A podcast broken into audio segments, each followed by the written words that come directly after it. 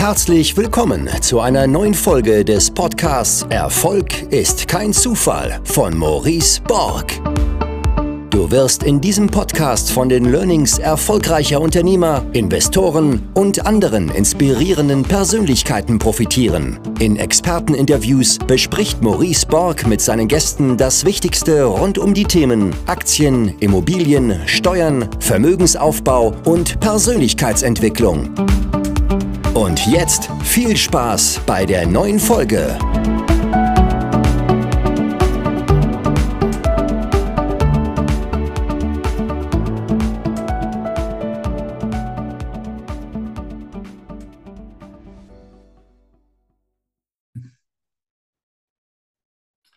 So, herzlich willkommen zu einer neuen Folge des Podcasts Erfolg ist kein Zufall. Heute mit dem bekanntesten Resilienzexperten Deutschlands, ähm, was mal grob bedeutet, ein Profi, wenn es um Krisen geht. Äh, herzlich willkommen, Marc. Ja, vielen Dank. Hallo, äh, Maurice, danke für die Einladung. Ja, jetzt Resilienz. Ich weiß nicht, ob jeder mit diesem Begriff etwas anfangen kann. Äh, willst du vielleicht da noch mal ein paar Worte zu sagen? Was, was macht ein, was ist erstmal Resilienz und was macht auch ein Resilienzexperte? Ja, das Wort ist so ein bisschen mit Corona, glaube ich, jetzt gekommen. Ne? So hat man hier und da schon mal gehört und es wird in allen möglichen Kontexten verwendet. Letztlich heißt es irgendwie stabil bleiben oder wieder werden bei Widrigkeiten. Also so wirklich die innere Stärke bei Belastung von außen. Es gibt alle möglichen Definitionen, es gibt auch keine einheitliche. Aber meine ganz persönliche ist zu sagen, wie kann ich stark durch Krisen kommen, also oder durch Stress, also wie bleibe ich stark, aber auch wie kann ich stark durch Krisen werden? Und das ist eine ganz andere Disziplin. Das ist nämlich so, gestärkt daraus hervorzugehen. Und das ist so mein Steckenpferd aus meinem Lebenslauf her. Und deswegen habe ich auch übrigens mein Buch dann so genannt. Also stark durch Krisen, so ein bisschen doppeldeutig. Mhm.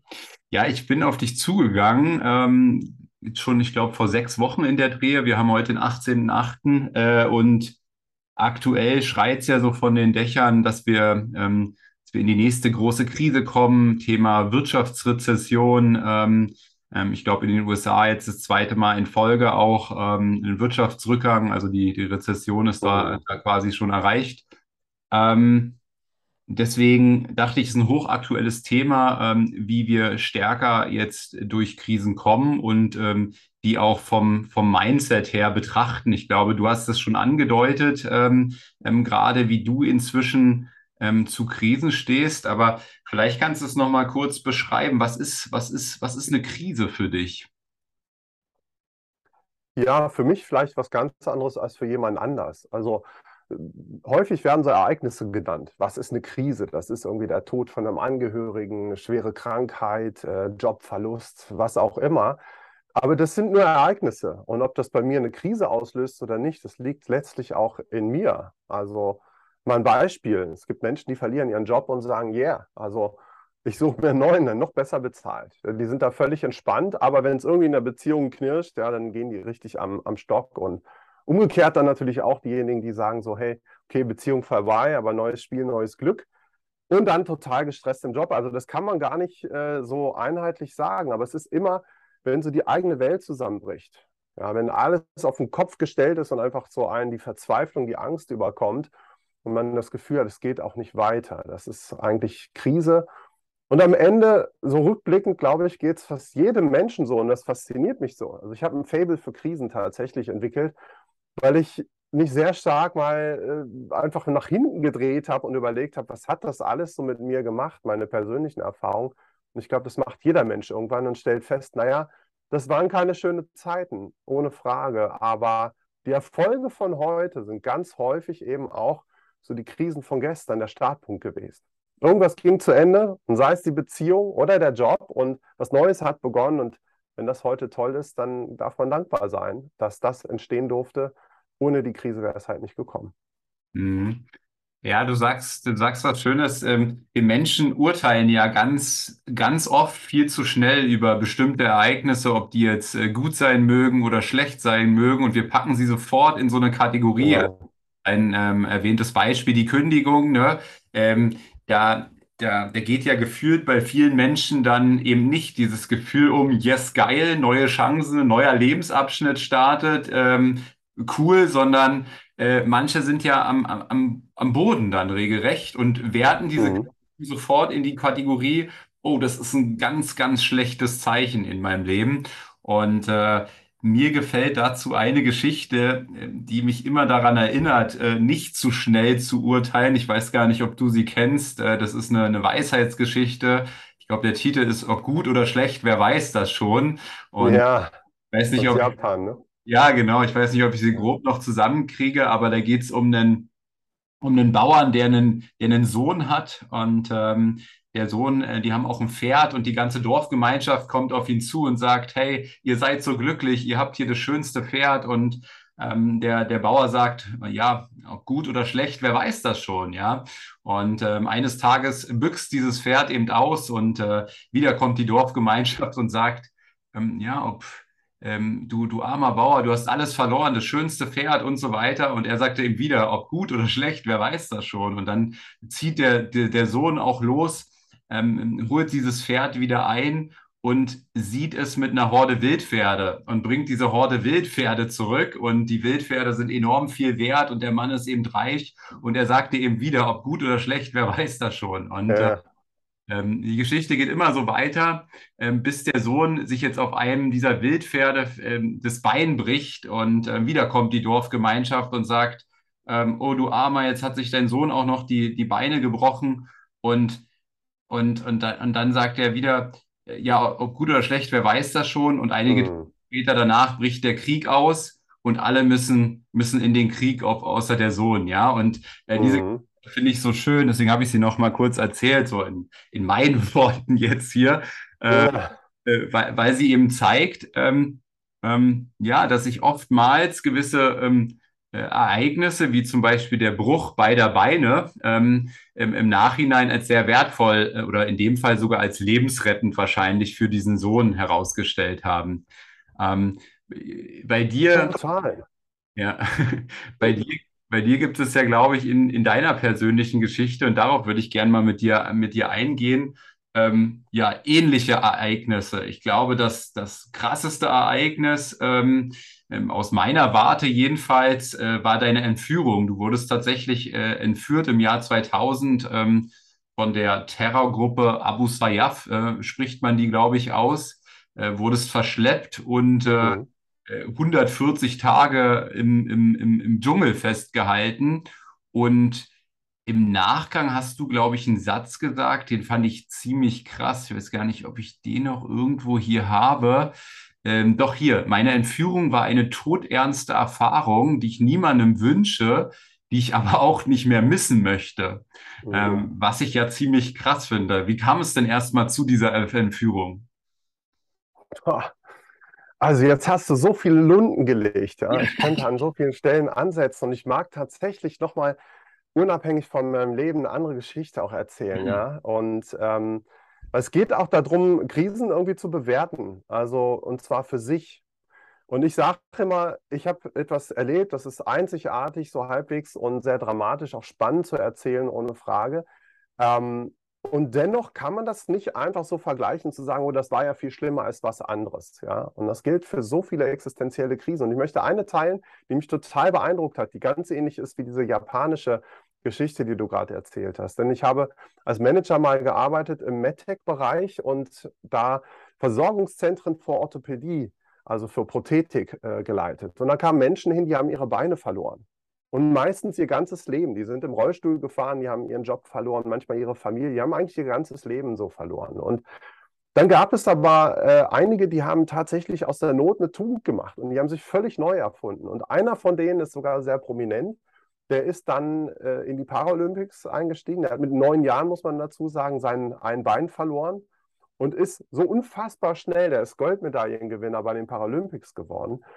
Und der sagt eben, und das finde ich so krass, der sagt wirklich, wenn, man, wenn ich heute mein Bein zurückhaben könnte, also ganz physisch das Bein zurückhaben könnte, ich würde es nicht nehmen, wenn ich dafür mein Leben, was ich heute lebe, hergebe. Denn ich liebe mein Leben und er motiviert so viele Menschen, weil er selber zeigt, hey, das Leben geht nicht nur weiter, sondern du kannst also so viel erreichen, was du ohne vielleicht gar nicht erreicht hättest. Und also der Mann heißt Heinrich Popov und ich habe riesen Respekt vor ihm. Und das ist so, so blicke ich also auf ihn. So. Und jetzt weiß ich nicht, wie er auf mich blickt, aber ich habe eine andere Geschichte. So. Und mein Fazit ist ganz ähnlich.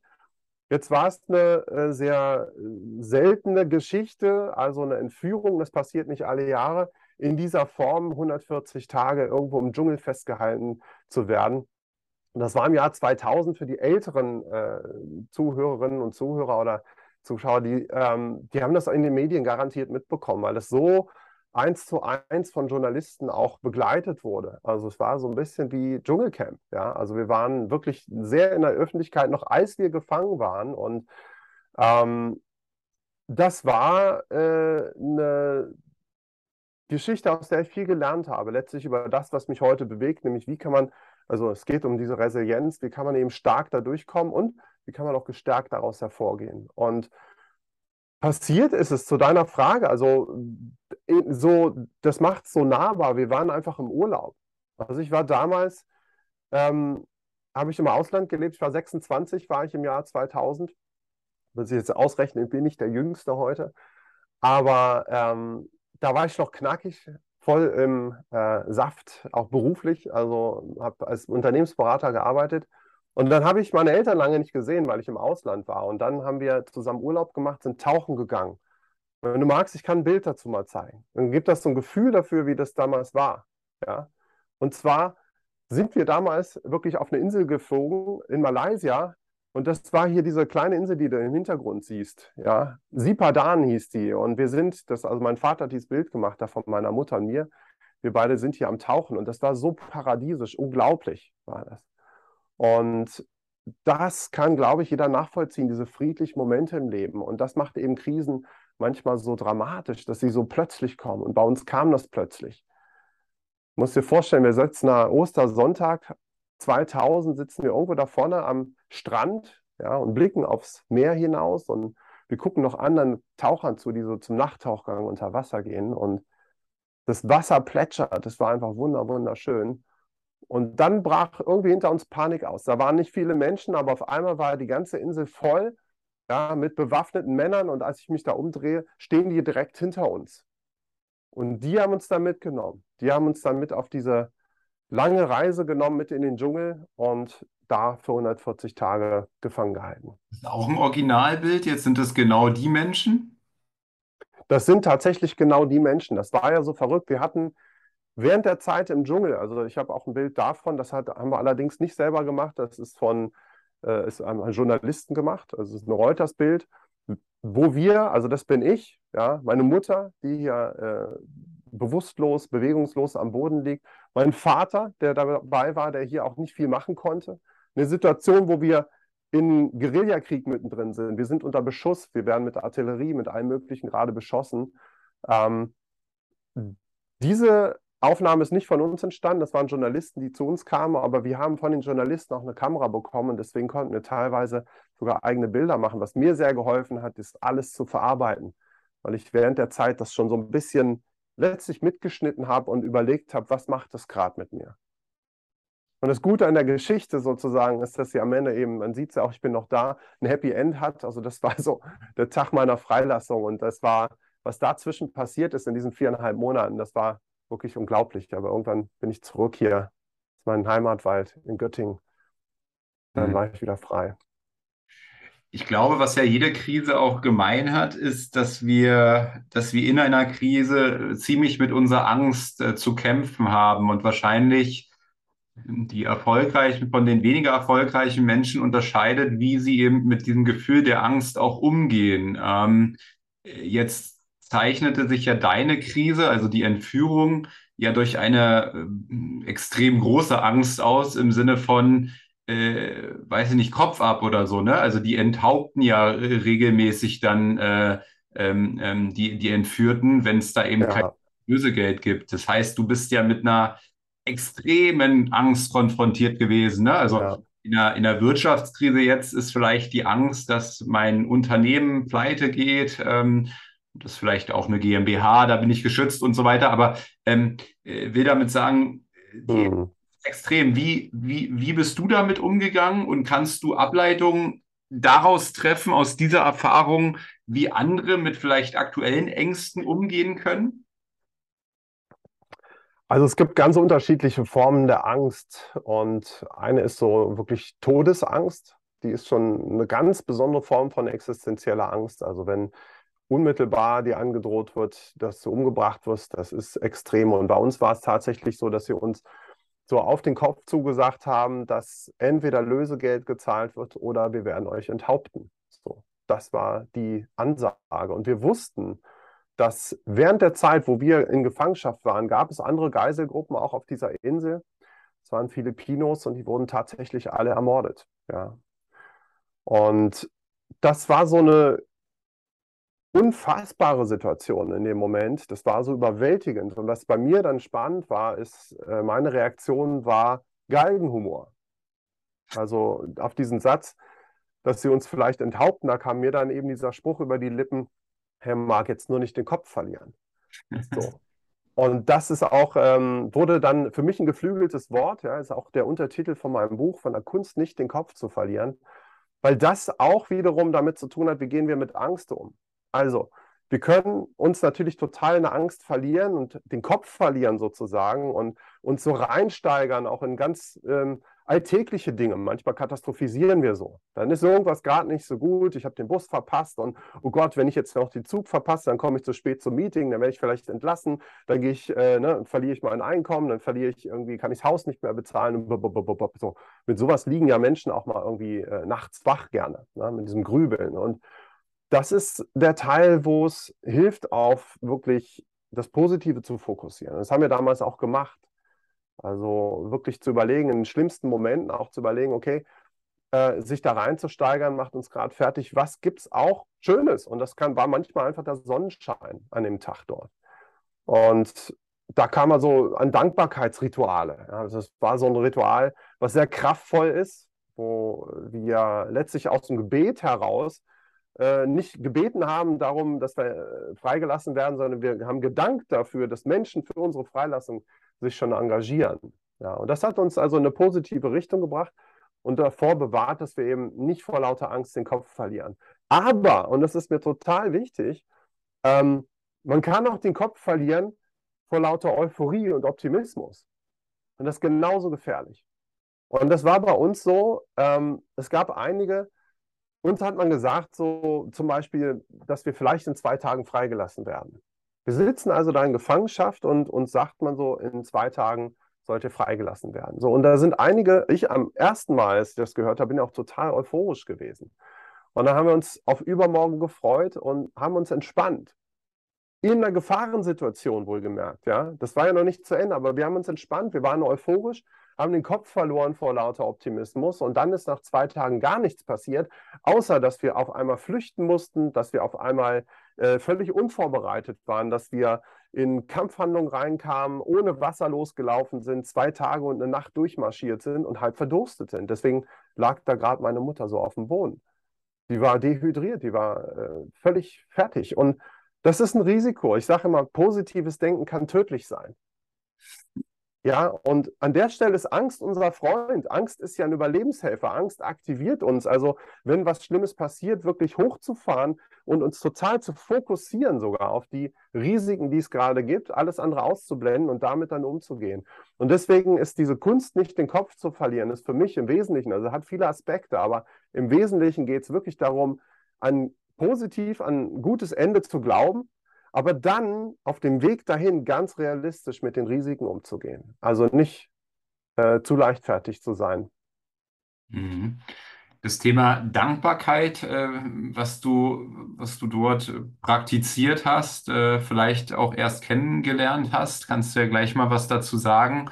Ähm, hat sich das jetzt durch dein Leben durchgezogen? Also ich ja. selber zum Beispiel in meiner, ähm, in meiner Morgenroutine ähm, das Ritual, dass ich jeden Tag mir drei Dinge bewusst rausnehme, für die ich Dankbarkeit verspüren möchte. Also nicht nur aufschreibe, ich schreibe sie auch auf, aber ähm, äh, der, der, der Kern ist quasi, sie tatsächlich auch zu spüren, in dieses Gefühl reinzukommen. Denn Genau. wenn du, wenn du Dankbarkeit äh, spürst, dann kannst du gar nicht schlecht drauf sein, ja. Ähm, und das ist sozusagen mein, ähm, mein persönlicher Hack, mich morgens gleich in Okay. eine bessere Stimmung zu versetzen, ja. Ähm, ähm, ich glaube, Mhm. haben ja viel auch sowas ähm, im Gebet drin, ne? Ich glaube, du hast es erwähnt. Ähm, äh, achtest du nach wie vor sehr drauf oder hat sich das dann wieder gelegt, nachdem du entlassen, äh, entlassen, freigelassen, nennt man das, freigelassen wurdest? Ich achte gar nicht drauf, aber ich mache es ständig. Ja. Also äh, kennengelernt habe ich in diesem Bewusstsein das tatsächlich während der Entführung. Und das war so, dass da ich ja nicht allein war. Ich war nicht nur mit meinen Eltern, es waren ganz viele internationale, auch Taucher, die da mit mir entführt waren. Und einer kam aus Südafrika, der Kali. Und der hat mich einmal abends zum Sunset Prayer eingeladen, hat gesagt, hey, ich mache hier so ein Abendgebet, magst du mitkommen? Und das war meine Annahme, dass wir jetzt diese flehenden Gebete in den Himmel schicken, so Stoßgebete, hey, hol, lieber Gott, hol uns raus hier aus dem Schlamassel. Und dann fing der an und das war für mich total verrückt. Also der sagte dann, Dear Lord, thank you for the sunshine. So. Und dann fing der an, also so mitten in Hunger, in, also wir saßen, wir hatten kaum Verpflegung, wir hatten kein Dach über dem Kopf, wir waren im Krieg, wir waren gefangen, wir waren, also es hätte schlimmer nicht kommen können. Und dann sagt er Danke für, für den äh, Sonnenschein. Und das hat mich erst irritiert. Und er hat uns aber alle eingeladen, die teilgenommen haben, jetzt mal für irgendwas zu danken, was heute positiv war. Und nachher habe ich es verstanden. Oder vielmehr, ich habe es begriffen, ich habe es fühlen können.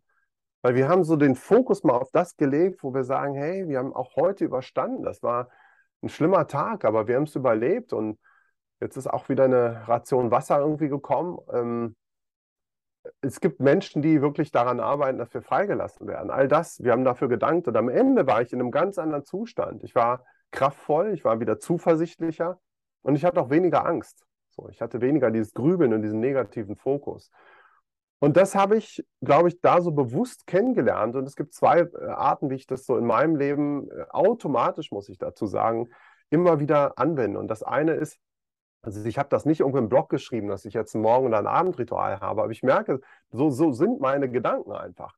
Wenn ich abends ins Bett gehe, dann reflektiere ich immer über den Tag und da gibt es immer auch irgendwie Fehler draus zu lernen und, und irgendwie Aufgaben, die man mitnimmt oder irgendwas. Aber es gibt auch immer was, wo ich sage, hey, ich kann den Tag gut abschließen, weil das ist gelungen, das ist gelungen. Ich hatte eine schöne Begegnung. Ähm, manchmal auch so dieses Gefühl, hey, dass mir nochmal bewusst wird, ich bin gerade super gesund. Ja, also das ist auch keine Selbstverständlichkeit. Das, dafür danke ich. Also das mache ich mir bewusst, sage ich mal. Und ich gehe da, das ist ganz schön, da komme ich auch gleich nochmal zu.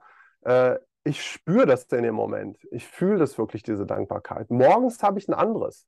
Morgens habe ich eine ganz andere, äh, mache ich manchmal auch abends schon, dass ich so überlege, auf was freue ich mich. Und ich kenne zum Beispiel das Gefühl, kann ich, ich kann genau den Moment schreiben, wenn ich ich freue mich total auf das, was ich äh, so, das ist so, das, was ich am meisten mache, sind Vorträge.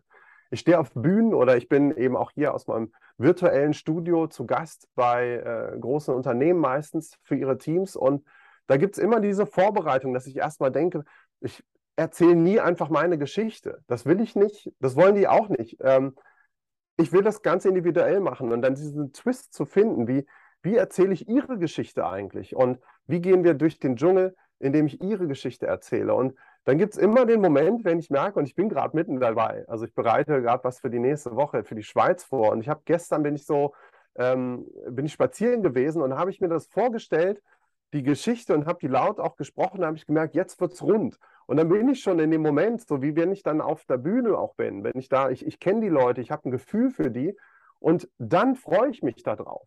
Und dann wird dieser Tag ein guter. Ja? Und so ist das äh, auch, wenn ich an Begegnungen denke, morgens aufwache und denke, ich treffe jemanden und ich, ich freue mich da wirklich drauf, dann wird der Tag ein guter, auch wenn da irgendwie blöde Sachen dabei sind.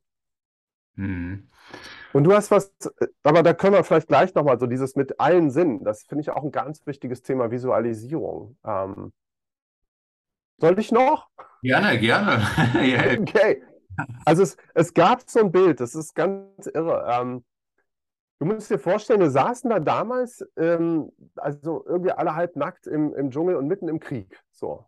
Und das war ziemlich Also ich will nicht sagen aussichtslos, aber zuweilen wirklich deprimierend einfach. Ähm, überall nur bewaffnete Menschen um dich rum, kein Strom, kein Wasser, kein, äh, keine Wände, keine Tür, die du zumachen kannst und all das. Und ich hatte natürlich auch Momente, wo ich irgendwie verzweifelt war und mich gefragt habe, geht es am Ende gut aus? Und ganz ehrlich, wussten wir nicht. Hätte auch schief gehen können.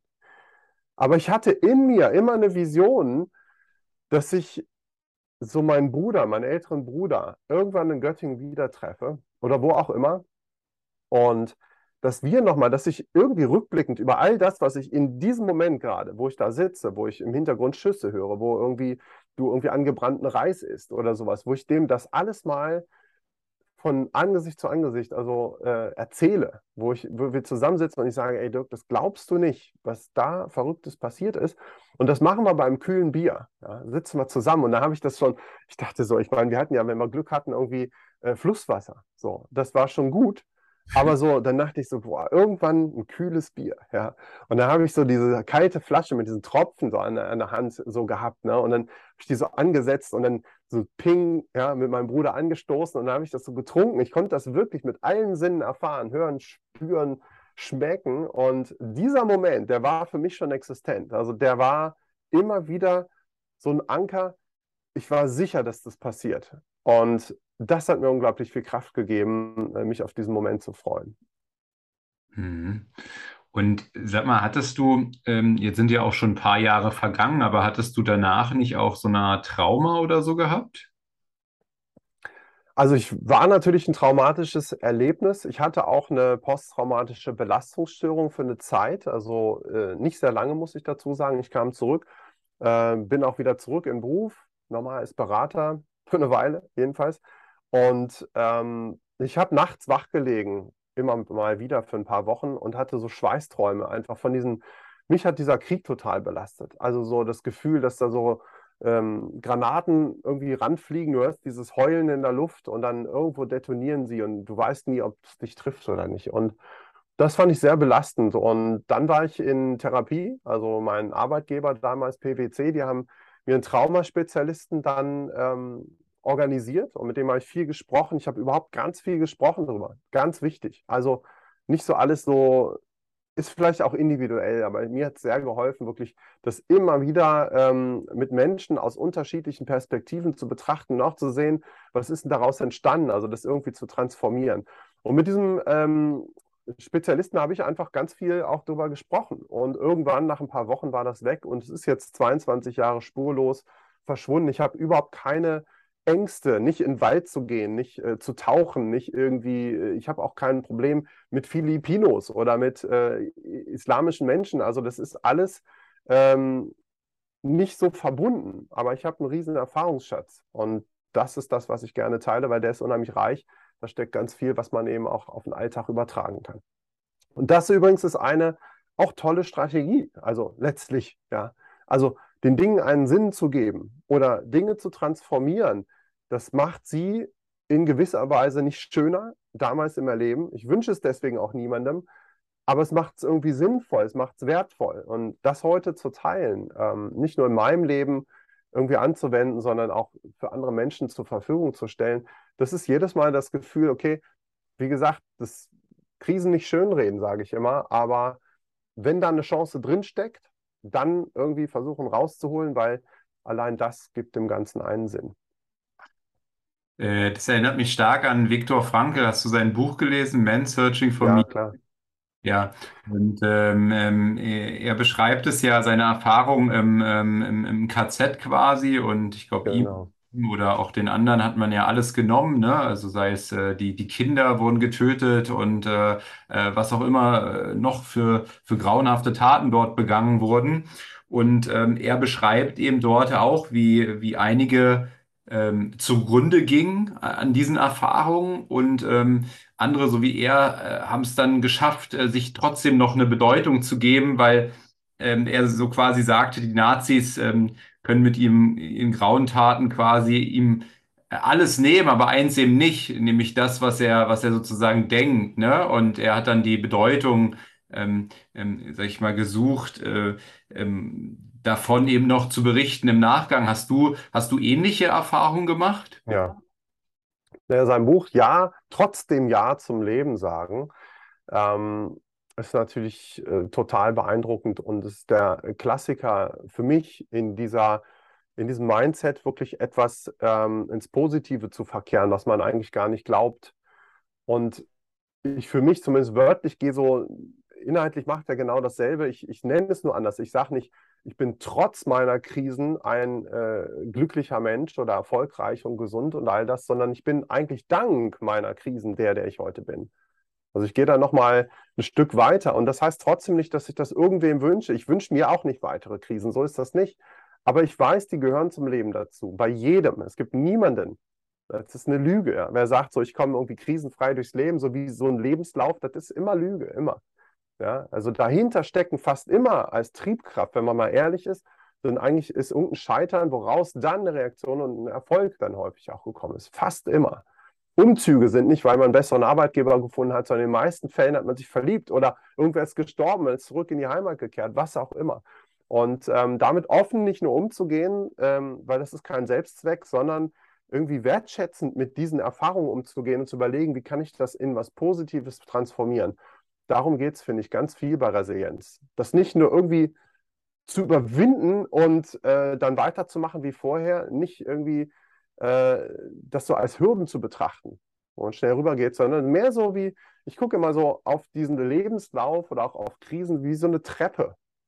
Und Treppensteigen ist und bleibt mühsam, aber mit jeder Treppenstufe, die ich so ein bisschen ein hochkomme, ja, immer wieder ein Stübchen mehr, da komme ich weiter. Das, dann gibt, macht das Ganze einen Sinn. Dann wäre ich eben nicht hier oben in meinem Leben, wenn ich diese ganzen Erfahrungen nicht gemacht hätte. Und das ist natürlich ein Extrembeispiel, was er auch beschreibt, also das KZ zu überleben. Aber ja, er hat damals auch visualisiert, wie er das, was er dort irgendwie erlebt an äh, über sich, was er lernt, auch über Menschen, dass das hilft, dass er das irgendwann später teilt. Und das hat er getan. Und damit wurde seine Erfahrung für andere Menschen tatsächlich wertvoll, ohne dass sie jemals schön war. Mhm.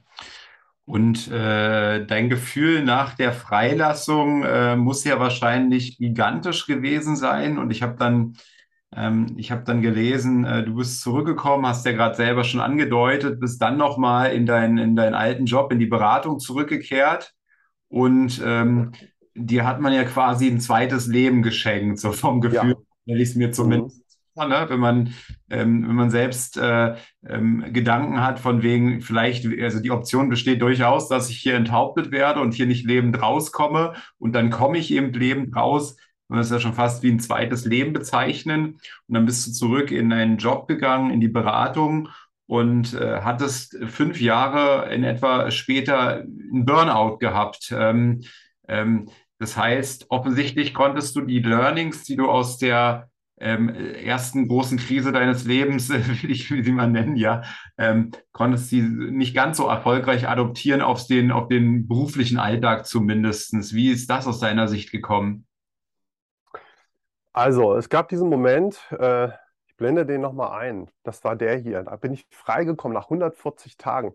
Man hat gedroht, uns zu enthaupten. Es gab ein Ultimatum, das hätte mich fast den Kopf gekostet. Als ich da rauskam, ich war nicht nur euphorisch, ich habe mich auch unsterblich gefühlt, ganz ehrlich. Ich war äh, der festen Überzeugung, und das habe ich in mein Dschungeltagebuch damals reingeschrieben. Ja, ich habe viel äh, Tagebücher geschrieben, übrigens auch eine tolle, äh, ganz große Hilfe in, in, in schwierigen Zeiten, Dinge auch zu dokumentieren. Ähm, da habe ich reingeschrieben, dass mich wahrscheinlich im Alltag nie wieder irgendwas stressen kann, wenn ich das jetzt überlebt habe. Und da musste ich nochmal sehr demütig eine Extraschleife im Leben lernen, ähm, dass das nicht so ist. Also ich bin zurückgekommen, ich habe äh, so das gemacht, wo man auch immer sagt, das soll man machen. Also unser, äh, es ist wie so ein Fetisch, dass Leute mal sagen, sei ein Stehaufmännchen. So, und das habe ich gemacht. Ich bin so aufgestanden, Krönchen gerichtet und habe weitergemacht. Und ich bin ziemlich schnell wieder in meine alte Karriere eingestiegen, war sehr, sehr gut unterwegs. Ähm, aber ich war irgendwann an demselben Punkt, wie ich vor meiner Entführung war. Ich war vor meiner Entführung schon in einer Krise, nämlich in einer Sinnkrise. Ich habe da was gemacht, ich war sehr erfolgreich als, als Berater, ähm, also für die ersten zwei Jahre, ich war immer noch ein Greenhorn, aber ich bin sehr, sehr schnell super reingestartet und ähm, so ein bisschen auf der Überholspur und total gestresst. Und ich wusste damals schon, äh, irgendwie bin ich noch nicht am richtigen Platz, ich muss mein Leben nochmal neu ausrichten. Ich hatte damals aber keine, war vor meiner Einführung, keine Ahnung, in welche Richtung ich gehen sollte. Und da war ich in meiner Verzweiflung so weit, dass ich irgendwann, das war ein Arbeitstag, ich weiß noch genau, bei einem Projekt lag ich so im Hotel nachts wach, zwölf Stunden gearbeitet und ich lag da nur ähm, und habe mich gefragt, wofür kämpfe ich hier eigentlich den ganzen Tag, zwölf Stunden lang. Ich habe Zahlen in PowerPoint reingepackt, ich habe Prozesse irgendwie in Banken optimiert. Das sind alles bestimmt für einzelne Menschen spannende Dinge, aber für mich, mir war das völlig egal. Und so auch fünf Jahre nachdem ich dann wieder raus war, ich war dann äh, Führungskraft in der Automobilindustrie und habe da alle möglichen Prozesse und Strukturen, Logistik und so restrukturiert. Erfolgreich, sehr erfolgreich sogar, aber irgendwann war ich wieder ähm, total im Stress und dann im Burnout. Und das hat mich natürlich erstmal total gewundert, weil ich dachte, naja, ich habe dieses Lösegeld-Ultimatum, das hat mich wirklich fast den Kopf gekostet.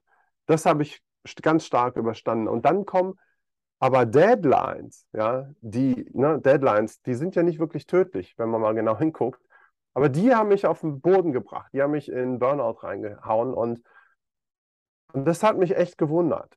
Und dann war mir irgendwann klar, es gab einen riesen Unterschied zwischen meinem Dschungelerleben und meinem Job, weil ich im Dschungel, als wir entführt wurden, da wusste ich von Anfang an, als sie hinter mir stand, als es losging, da wusste ich, hier geht es ums Überleben. Das war mir völlig klar, hier geht es ums Überleben. Also dieser Fokus, wenn man heute von Purpose spricht, also wichtiger, mehr am Herzen kann einem gar nichts liegen als das eigene Überleben und das deiner Eltern. Die waren ja auch dabei. Ich habe also immer gerade meiner Mutter sehr stark, ich habe ja ein Bild vorhin gezeigt, ähm, sehr stark auch geholfen, auch da zu überleben. Und das hat mich jeden Tag mit 100% Sinn erfüllt. So, und in der Arbeit war es so, dass ich mich wirklich gefragt habe, wofür mache ich das? Mir hat der Purpose gefehlt und mir war irgendwann klar, ich komme in meine Kraft, wenn ich weiß, wofür ich es tue und wenn ich vor allem bei dem, was ich tue, nicht mich mit Dingen, mich mit Zahlen, mit irgendwie, ich habe kein Benzin im Blut, mit Autos, interessiert mich nicht. Es gibt Menschen, die haben dafür ein Fable, aber ich nicht. Ich fasziniere mich dafür, was ist mit Menschen? Was macht die aus? Was macht die stark? Was, wie kann man Menschen auch miteinander in, in guten Kontakt bringen? Und das war äh, dann irgendwann später die Entscheidung, mich beruflich neu auszurichten, also rauszugehen aus dem Zahlenbusiness und rein ins letztlich Management, natürlich auch mit Zahlen noch, aber viel mit Menschen, Führungskräfte führen. Das war was, was mir unheimlich Spaß gemacht hat. Und das habe ich fünf Jahre gemacht in einem äh, MedTech-Unternehmen, wo ich vorhin erzählt habe. Das war da, wo Menschen wirklich, und das war so sinnvoll, da kommen Menschen zu uns, muss ich dir vorstellen, ich sitze im Büro ich habe denen nicht geholfen persönlich, aber ich habe mein Team sozusagen den Rücken freigehalten und meinetwegen auch für Zahlen und Budgets gekämpft, wie auch immer. Aber die haben für mich Wunder vollbracht letztlich. Ja, da kommen Menschen, die haben ihre Beine verloren im Rollstuhl, fahren die an, an meinem Bürofenster, sehe ich noch heute vor mir. Die rollen da vorbei und sind ziemlich, die sind, deren Leben war zu Ende. Und irgendwann später gehen die aufrecht auf ihren eigenen Beinen und Prothesen in die andere Richtung wieder an meinem äh, Fenster vorbei und ich sehe die ähm, zurück in ihr Leben gehen. Und das hat mich total erfüllt. Das, äh, dann, in diesen Momenten, kann ich viel mehr Stress aushalten, weil ich wirklich weiß bis zum Schluss, wofür ich da kämpfe. Und dann habe ich Zugriff auf all diese, man nennt sie ja Schutzfaktoren der Resilienz, die mir damals geholfen haben, die Akzeptanz, der Optimismus, all das, was ich ähm, im Nachhinein gemerkt habe, was mir geholfen hat und was sich eben auch im Alltag gut anwenden lässt. Mhm. Und sag mal, ich bin ja immer großer Fan von Pareto. Du bist jetzt Experte äh, in der Resilienz, äh, in der Bewältigung auch von Krisen. Ähm, was können wir Zuhörer, Zuschauer äh, mitnehmen? Was sind quasi die erstmal die 20 Prozent aus deiner Sicht in der erfolgreichen Bewältigung von Krisen, die, die sozusagen 80 Prozent des Erfolges dessen ausmachen? Was, ja. woran denkst du da? Also dann beschränke ich es auf wirklich einen, auf, auf den allerwichtigsten ersten Schritt. Jedem von uns passiert irgendwann mal was. So, und das ist nicht immer schön. Uns allen kam irgendwie die Pandemie dazwischen, irgendwie hat das alles auf den Kopf gestellt und so. Egal, alle, all diese Dinge. Der wichtigste erste Schritt ist Akzeptanz. Also, du kannst die Zeit nicht zurückdrehen. Manche Dinge sind so, wie sie sind. Und du kannst nur eins machen, du kannst aufhören, damit zu hadern, mit diesem ganzen, ach, wäre das nicht passiert und so. Das ist alles Energieverschwendung. Versuch so schnell wie möglich nach vorne zu gucken. Es geht nicht darum, es schön zu reden, aber es geht darum, anzuerkennen, dass das, was jetzt die neue Realität ist, deine neue Realität ist und geh damit um. Werd irgendwie aktiv, schau nach vorne und überleg dir, und das hilft dabei, diesen Gedanken, wer weiß, wofür es gut ist. Und nochmal, es geht nicht darum, das schön zu reden, auf keinen Fall. Ich bin der Letzte, der Krisen schön redet. Aber du kannst davon ausgehen, dass in den allermeisten Krisen, zumindest rückblickend, auch noch Chancen stecken können. Und das dir bewusst zu machen, dass das in deinem Leben vielleicht schon mal war, dass es möglich ist, dass es auch jetzt in dieser neuen schlimmen Situation, ob das Trauer, ob das Krankheit, egal was ist, dass es da auch drinstecken kann. Das kann dir helfen, wieder nach vorne zu schauen. Und das war für mich der wichtigste Schritt und hat mich von vielen anderen meiner Schicksalsgefährten damals unterschieden. Ich saß in dieser Situation, dass sie uns entführt haben. Relativ schnell hatte ich das Gefühl, hey, ich war doch da in Luxemburg als Unternehmensberater und habe das Leben um einen Wink des Schicksals gebeten, der mir Orientierung gibt. Und als ich da in der Hand der äh, Entführer war, wusste ich, das Leben ist gefährlich, das will kein Mensch.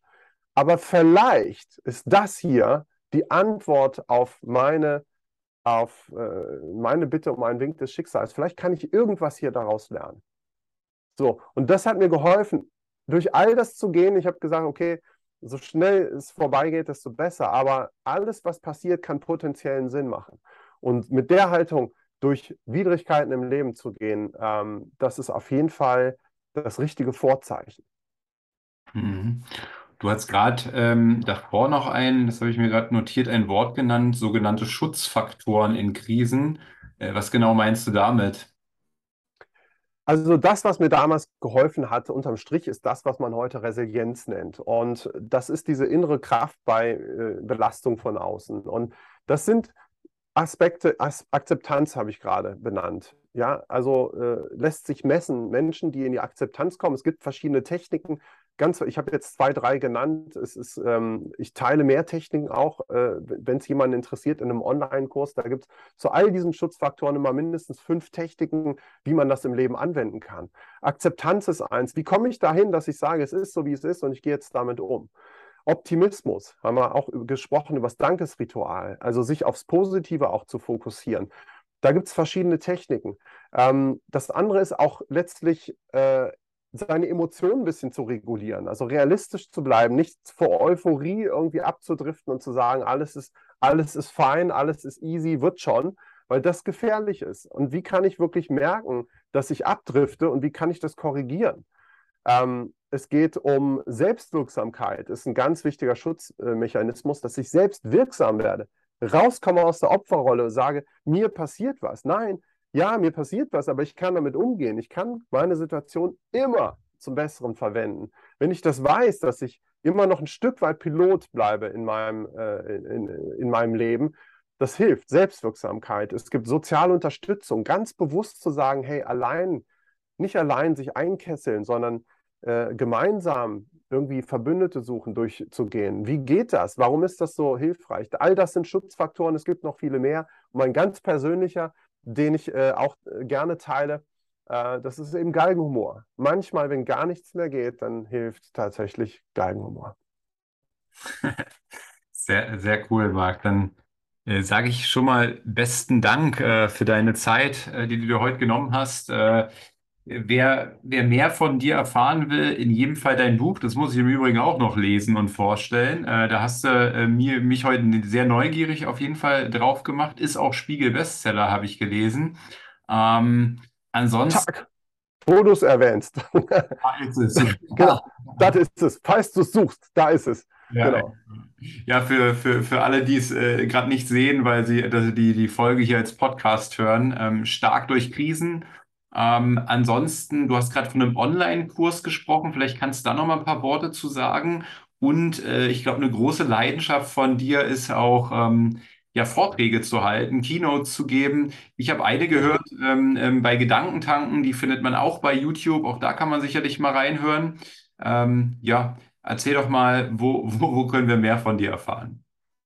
Also für jeden, der es persönlich, privat gerade hört, ist äh, natürlich eine Möglichkeit ins Buch stark durch Krisen reinzuschauen oder eben stark durch Stress und Krisen. Ich habe den Titel ein bisschen erweitert. Das ist der Titel von dem Online-Kurs und da ist wirklich ganz viel Storytelling. Ich teile 100 Bilder aus äh, meinem Privatarchiv von der Entführung, verrückterweise, ähm, und aus dem Leben davor und danach. Und erzähle aber nicht nur meine Geschichte, sondern ich habe dann genauso auch nochmal über zehn Videos, wo ganz viel Transfer ist. Also wie wende ich das, was mir damals geholfen hat, diese Dschungelstrategien, wie wende ich das im eigenen Leben an, ganz konkret mit einem dicken Workbook. Ja? Also stark durch Stress und Krisen, all das ist gut zu finden auf meiner äh, Website. Ich habe sie eingeblendet. markwallert.com, Mark mit C. Ähm, da findet sich eigentlich alles wieder. Und ich freue mich total, wenn jemand äh, den Impuls hat, entweder persönlich mit mir in Kontakt zu gehen auf allen Social Media oder vielleicht auch für sein Team, für seine Firma irgendwie sagt, hey, meinen spannenden Vortrag. Also das, das, äh, wie sagt man, Attribut Nummer eins, was immer spontan im Feedback kommt, ist immer Gänsehaut. Und das freut mich total, weil ich ganz viele meiner Vorträge auch virtuell halte, also über den Bildschirm, aber selbst da ist es eben offensichtlich so, dass Gänsehaut entstehen darf. Und das ist eine gute Startbasis dafür, dass Veränderungen auch in Menschen stattfinden, weil sie sich persönlich berührt fühlen. Und das ist das, was mich heute erfüllt und ähm, ja, was mir auch die Kraft gibt, durch all das durchzugehen, was natürlich auch heute immer noch spannend und herausfordernd ist. Cool, Marc. Dann sage ich besten Dank und an euch die Bitte, wie immer, den Podcast, falls es als Podcast wird, auch zu bewerten. Ähm, ansonsten, äh, ja, einen schönen Abend, einen schönen Morgen. Ich weiß ja nicht, wann ihr den hört und äh, bis ganz bald. Ciao, ciao. Tschüss. Das war eine weitere Folge des Podcasts Erfolg ist kein Zufall von Maurice Borg. Bitte nimm dir eine Minute und unterstütze uns mit einer Bewertung. Folge Maurice Borg bei Instagram und profitiere von seinen täglichen Buchausschnitten aus den besten Büchern unserer Zeit. Sein Profilname ist mb-maurice-borg.